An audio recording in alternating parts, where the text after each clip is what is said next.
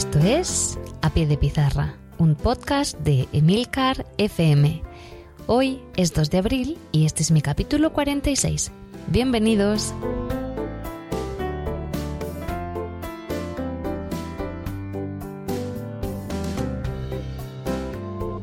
Muy buenas, esto es A Pie de Pizarra, un podcast sobre educación mediante el que comparto mis experiencias e inquietudes sobre esta dedicación y vocación que es la enseñanza. Mi nombre es Raquel Méndez. Este año soy tutora de sexto de primaria y soy la presentadora de este programa donde vais a escuchar mi voz contando mi día a día como maestra de la escuela pública. ¡Empezamos!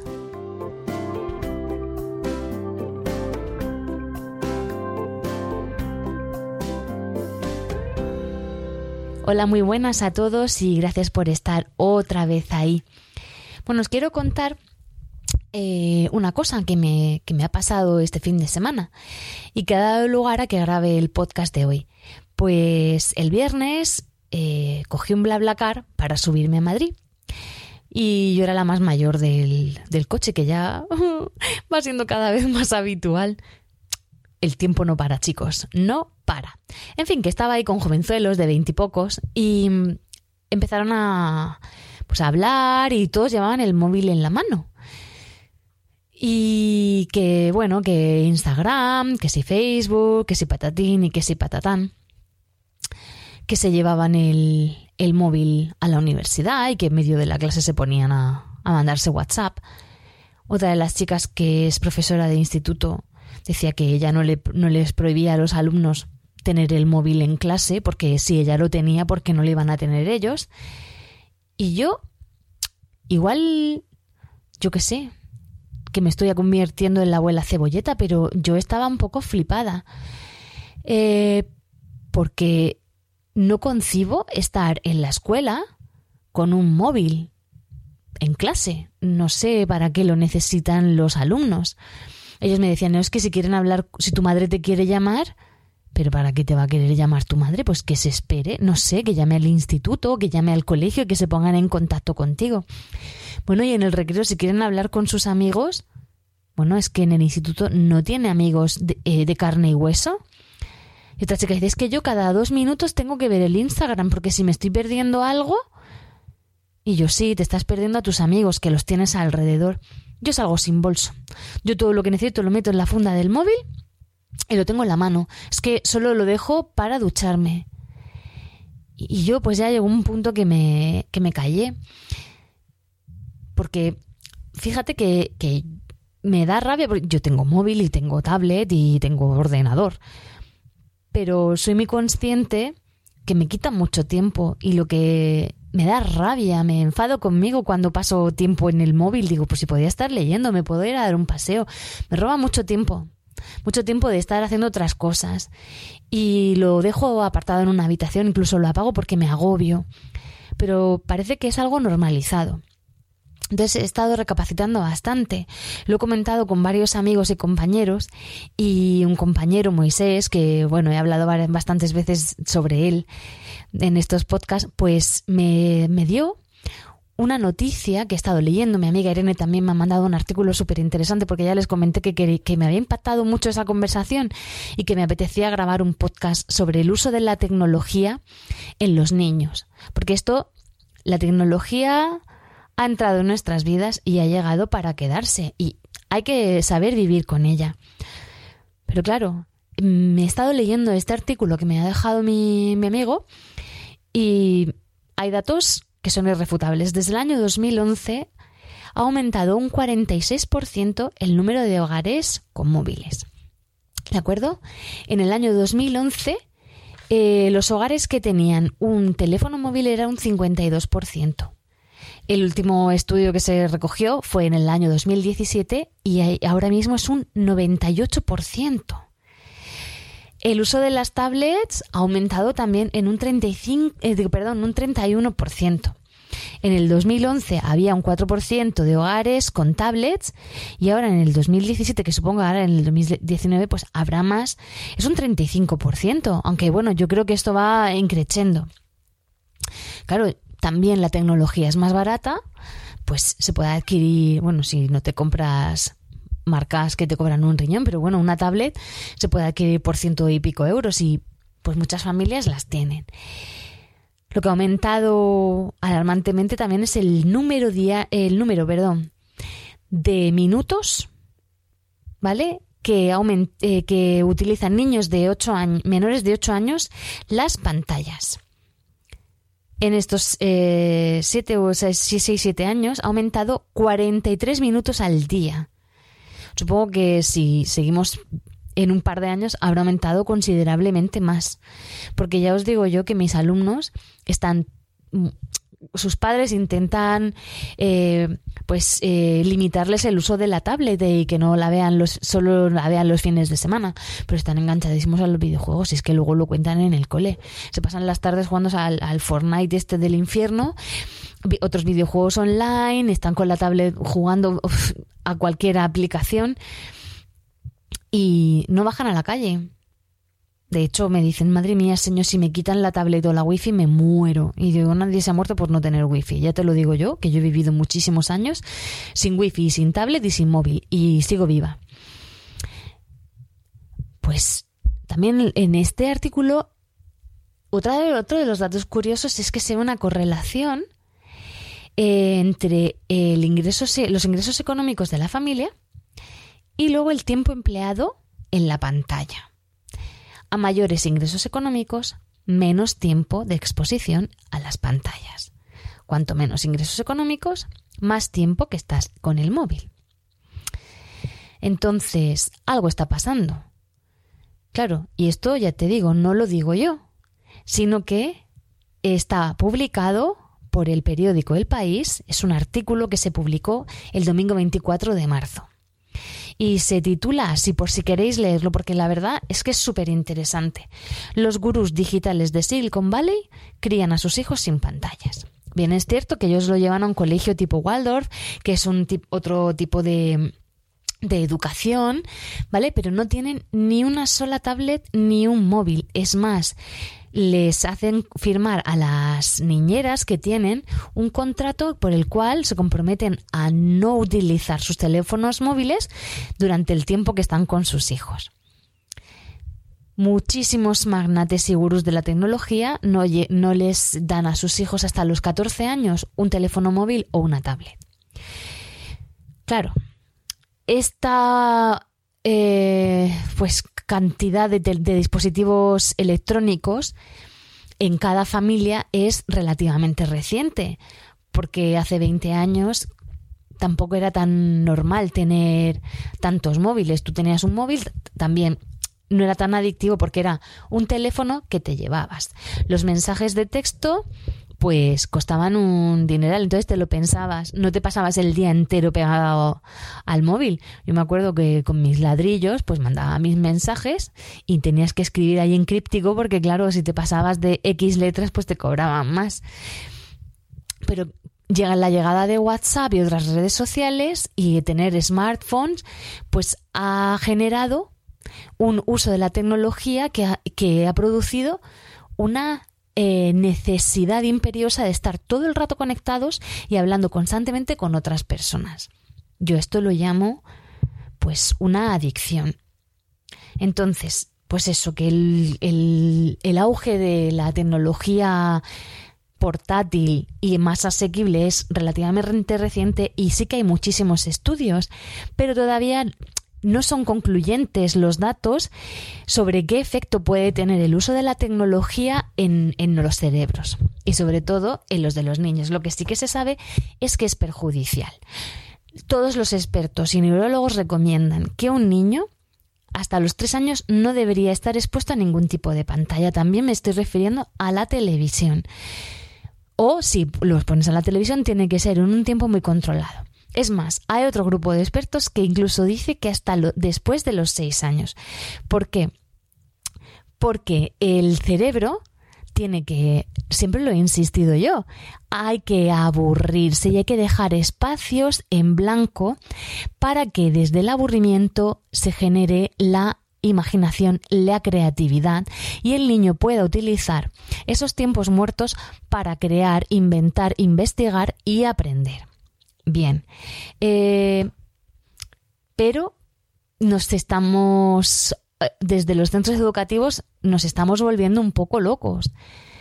Porque ahora un colegio innovador es aquel en el que todos los alumnos tienen una tablet y es un centro tecnológico, que el soporte libro desaparece y se convierte en un soporte digital. Pues trabajas a través de aplicaciones, de páginas web, toda la información está al alcance de la mano y el libro físico desaparece para ser un libro, pues eso es lo que he dicho, en soporte digital, con actividades interactivas, todo muy llamativo y muy motivador, que está muy bien, pero se nos va la pinza.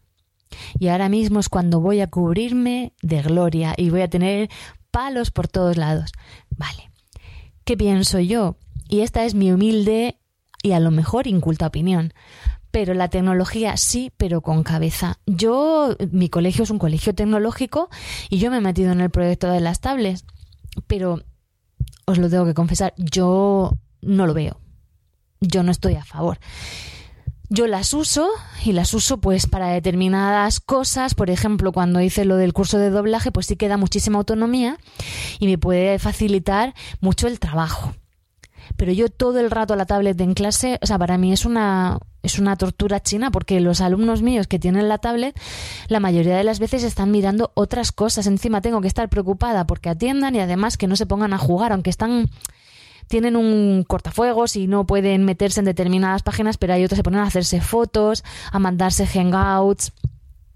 Eso yo no lo puedo controlar. Y eso que tengo yo mi tablet, que puedo ver lo que están haciendo en todo momento, pero es que pierdo el tiempo muchísimo. Si antes se distraían con una mosca, ahora se distraen mirando las fotos que tienen en, en la tablet. Entonces, la tecnología sí, pero todo el rato yo no. Y mira que aporta muchísimas cosas, porque por ejemplo a mí la pizarra digital, pues ahí puedes trabajar con todos los niños y con las tablets, pues puedes hacer muchísimos juegos interactivos que me preparo yo en casa, como un, un quizzes, un Kahoot, eh, yo qué sé, mira, cualquier recurso audiovisual lo tienes al alcance de la mano, los juegos ya que os digo interactivos. Por ejemplo, ahora que estoy haciendo un proyecto porque quiero hacer que hagamos unas películas en inglés están ahora escribiendo su guion y vamos a hacer películas de terror para hacer como cine de serie B con los alumnos de quinto. Yo que sé, hay un montón de apps para hacer libros, eh, cuentos, yo que sé, la información que puedes encontrar. Quiero buscar determinada, determinados microorganismos, tengo la información ahí van a hacer un ecosistema ahora, pues tienen sus tablets y pueden buscar toda la información, que está genial. Si yo no digo que no, pero tiene un componente adictivo que no me gusta. Ya pasan demasiado tiempo expuestos a las tablets y a los móviles en casa. Y también en el colegio. Pues tablets sí, pero debería ser solo en determinadas horas del día, no todo el rato. Llamadme retrógrada, venga, retrógrada, retrógrada, pero es lo que pienso, porque lo veo en mis alumnos. Aparte, lo que ha cambiado la educación desde que yo empecé en el año 2000... Madre mía, 2001. Qué viejuna. Pues es flipante. Antes los alumnos tenían más paciencia, prestaban más atención, las cosas les emocionaban más. Ahora, con la tecnología, como todo va tan rápido, todos los vídeos, todos los dibujos que están eh, diseñados para los niños, los juegos tienen muchísimas imágenes muy rápidas, con muchos colores y música bastante estridente, que hacen que el cerebro del niño esté sobreexcitado todo el rato. Y no, el cerebro del niño está pensado para aprender de forma lenta. Hay que cocinar a fuego lento para que se produzca el aprendizaje. ¿De acuerdo? Tienen que aprender experimentando un niño, eh, ¿vale? Tú le das eh, un montón de aplicaciones en el móvil o en la tablet para aprender matemáticas. Pero no, no va a adquirir ese conocimiento igual que si lo hace de forma manipulativa.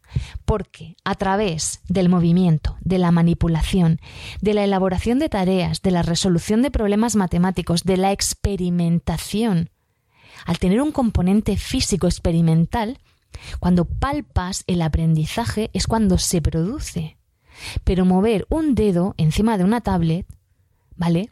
Eso no te hace aprender, eso te hace pasar pantallas. porque se nos va a la cabeza. Sí, sí, madre mía, mis alumnos son unos máquinas en matemáticas. Pero a lo mejor no saben representarte un, un problema de forma manipulativa y eso es básico. Hay que experimentar el aprendizaje. Un niño tiene que aprender de forma tranquila, tiene que analizar, intentar buscar la solución sin el uso de la tecnología, utilizar su experiencia, sus conocimientos previos y que la pueden usar para complementar, pero no para sustituir. ¿De acuerdo? Hay que emocionar, no sobreestimular. Entonces yo veo que una aberración, cumpleaños me van a regalar un ordenador.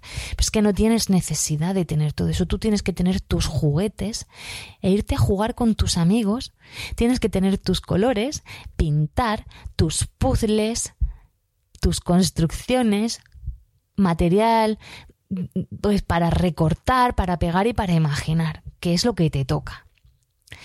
Otra cosa que yo observo en mis alumnos es que no tienen paciencia, todo tiene que ser ya. Mira, cuando empiezo y pongo un vídeo y no se carga, se ponen nerviosos.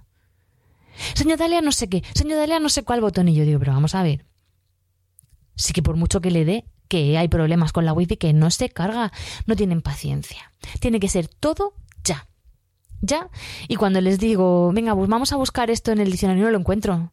Pero lo has buscado. Es que no lo encuentro. No tienen paciencia. Búscalo, siéntate, relájate. Tómate tu tiempo. Que no hay prisa. No hay prisa. Entonces, es que todo, todas las aplicaciones, todos los juegos están diseñadas que de una forma tan rápida y trepidante que esto nos crea una adicción y hace que, queremos, que queramos estar más tiempo eh, pegados a la pantalla. Claro, es que eh, las, las apps, antes eh, lo que se pretendía cuando, cuando empezaron a, bueno, pues las grandes compañías a elaborar las diferentes apps, era que fueran tan buenas que el usuario pues quisiera gastarse su dinero en comprarlas. Ahora son gratuitas. ¿Y qué es lo que quieren las grandes compañías? Que sean fáciles de usar y que sean adictivas y muy motivadoras para los niños, ¿no? Que, y para las personas, porque cuanto más tiempo estemos pegados a la pantalla, más datos van a obtener sobre nosotros, con lo cual más nos van a poder bombardear. Van a sacarnos toda la información.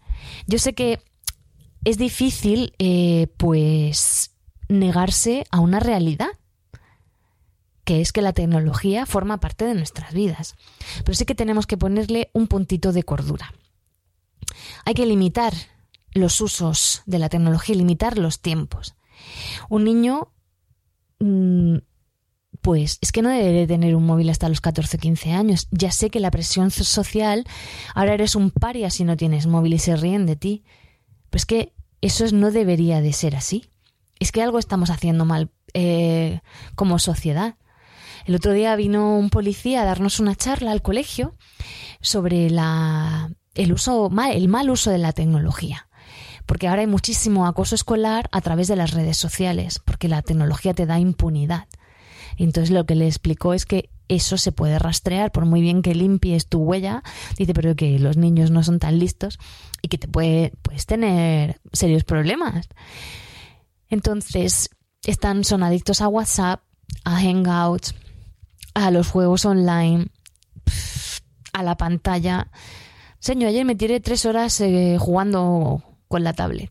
Les perjudica mucho en el sueño. No descansan bien. Entonces, ya se está viendo que la tecnología pues puede también estar dañándonos, ¿no? A mí la tecnología hay veces que me quita me quita tiempo de hacer otras cosas, ya os lo he dicho y me da me da mucha rabia.